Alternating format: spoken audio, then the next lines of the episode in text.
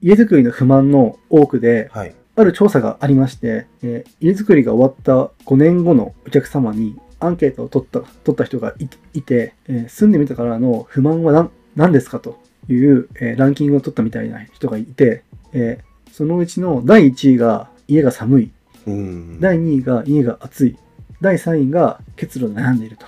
うん。うん。ううんんなんで、注文従属を立てた人の意外にこう収納が少ないとか、間取りが悪いっていう、えーこと以外に、家づくりのその温温熱に勝る部分の方の、えーよ不満が結構大きいというふうに言われているそうです。なんで、えー住宅を供給者としては、やっぱりマーケティング上も、まあ、一番ユーザーのペインというか、課題に対して答えていくのがやっぱり正解かなというふうに思います。う。うんんなるほど。でも、この家が今あったかいとか寒いっていう状況ってはい。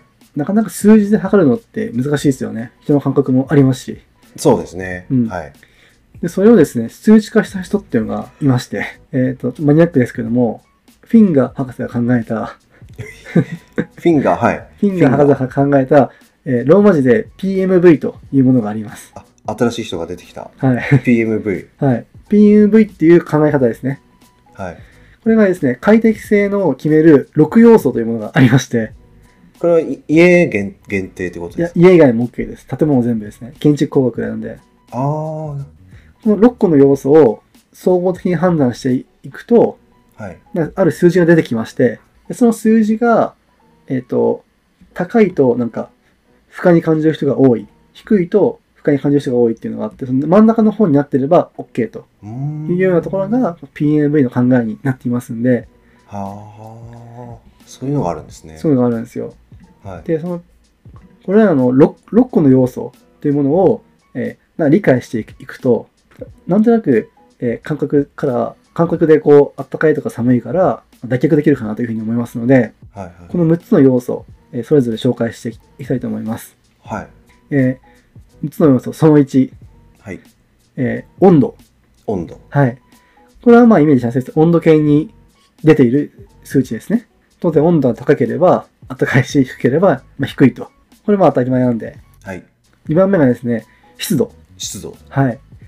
例えば同じ温度で、同じ20度の温度だとしても、湿度が35%でカラッとしている状況であれば、はい。体感温度は19.1度ぐらいの、ああ。は。い、気分になれるかなと思います。はい。はい。で、逆に湿度が60%になってて、ちょっとジメジメしてるなっていう感じであれば、え19.7度ぐらいの温度になります。体感とし。て。なので同じ温度でも湿度がど、ど、どうかによって体感変わるというふうになってきます。。というのが2番目が湿度ですね。はい。で3番目がですね、気流です。気流。はい、で同じ温度と湿度であっても風を感じると例えば風速0.1メーター毎秒で大体体感温度がマイナス1度下がりますああ、風吹いて寒いってやつですね。そうですつまり扇風機ですねああ、そっかそっかそっか。は。いはい。扇風機って別に温度変わってないじゃないですかああ、変わってないです。変わってないです。でも涼しくなか感じますよね確かに。あれは風そう速,、ですね風速が れれ0.1メーター毎秒が吹いてるから面白いマイナス1秒なんですよ、そうですね。はいでまはい逆に気流があると寒いってことははい。冬場に扇風機つけると寒いですよね寒いし、寒いし、だか寒いらつけないんですよ。はい。でも気流が3つ目。で4つ目がえ放射になります。放射。はい。で、表面温度ですね。表面温度。はい。例えば、えっ、と、断熱材にくるまれた、くるまれた空間の中に、ちょっとわかりにくいな。例えばですね、よく、えー屋外のパラソルヒーターってあるじゃないですか。パラソルヒーターとかあります。屋外の公園とかによく駅とか待合室にある傘みたいなやつから、ほう熱が出てきてるやつ、ね。ああ、はい。はい。あれ放射熱なんですけど、えっ、と、そこに立ってると、なんか、ぼ風が吹いてないんだけど、そのほ放射、熱放射で温まってる状態というーか、ん。なるほど。はい。はい。それが放射になります。もう一はつ、家庭でいくと、例えば薪ストーブですね。はい。はい。薪ストーブって火のダイレクトな、えっとエネルギーで温まってるっていうのもあるんですけども、はい。えー薪ストーブの放射エネエネルギーが壁に跳ね返って、はい。壁には反射したエネルギーが人間に感じてるっていうのもあるんですよね。そういうことですね。はい。なんいで、はい。こう包まれてるかみたいな感じが放射っていうようになります。はい。はい。以上、4つですね。湿今4つですね。はい、温度、湿度、気流、放射。これがまあ環境側の要因というふうに言われていまして、はい。機械とかでコントロールできる要素っていうふうになります。ああ、なるほど。はい。で、あとの2個はですね、はい。人間側の要因になります。うーん、はいなるほ人間がなんとかしろよっていう状況になりど。まはす。い。その1つ目がですね、代謝です。代謝、はい。はい代謝ですね。で、代謝はですね、えー単位がですね、 メットって言います。メット。は。はい今、僕座ってるん、座ってるんですけど、い。この状態で1メット。へ え。で、この状態からタイピングをすると1.1メットになります、代謝が。おそうなんだ。はい。え運動量みたいなやつですかそうです、そうです。うーん。で、寝てると0.8メットです。あ、そういうことなんですね。皿洗いをすると1.6メット。うんうんうんうん。で、歩くと2メット。 2メット。はい。掃除機をかけたりすると2メットから3.4メットとへえ。いう風になってて、まあ、決まってるんですよね。まあ、つまりですね、まあ、極端なことを言うと、同じ20度の空間にいるいるとして、はい。リビングにみんなが過ごして、家族3人過ごしていて、子供、お父さんは座って新聞読んでるので、まあ、1, 1メット。 1メット。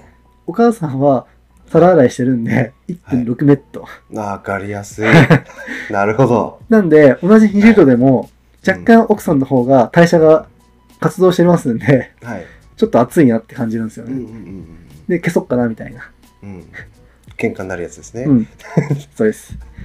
あの、そういう感じになりますんで、はいあの、えーなんでああ、なるほどな。代謝っていうのが大事なんですよね。はい。続いて、えー人間側の要素で出る最後のま、最後のものがはい。着衣料になります。ああ、着込んでるかどうか。そうです。うーん。ちなみにですね、それ単位がですね、黒です。はい。黒。黒はい。黒だよ、日本語のうん。で、一黒がですね、はい。えージャケットに長ズボンを履いたのが、はい。だいたい一黒です。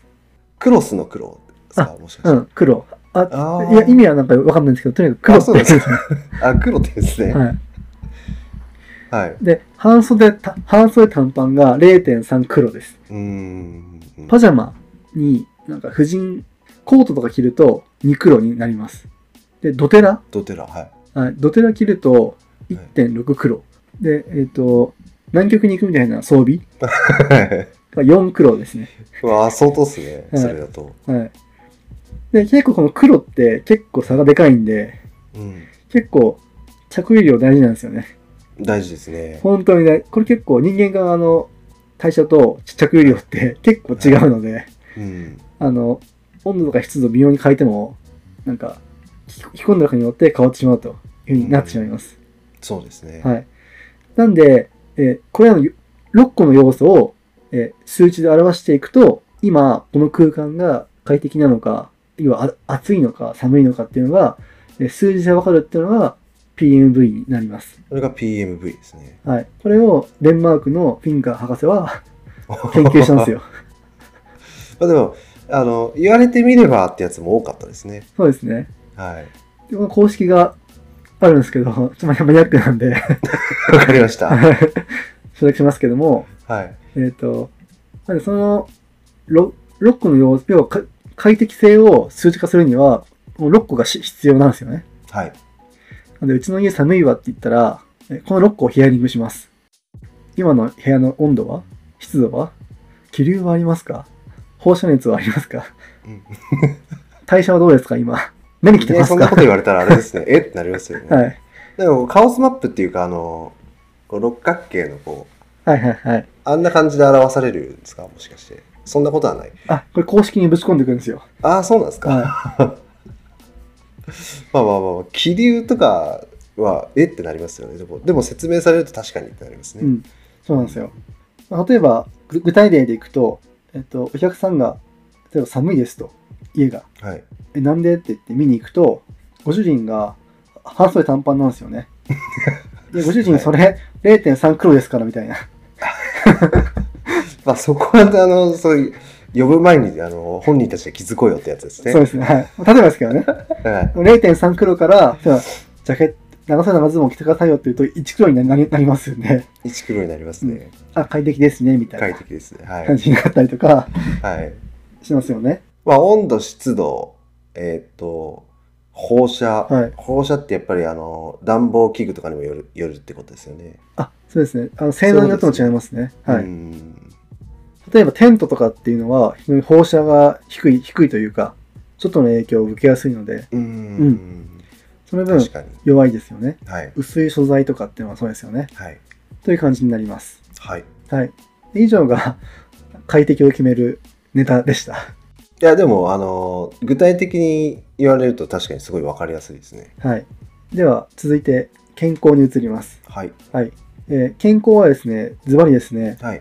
え冬に死んじゃうよっていう話をしたいと思います。え 冬に死んじゃうから気をつけろっていう話をしたいと思います。はい。はい。えー実はですね、先進国はい。の中で、寒い家に我慢して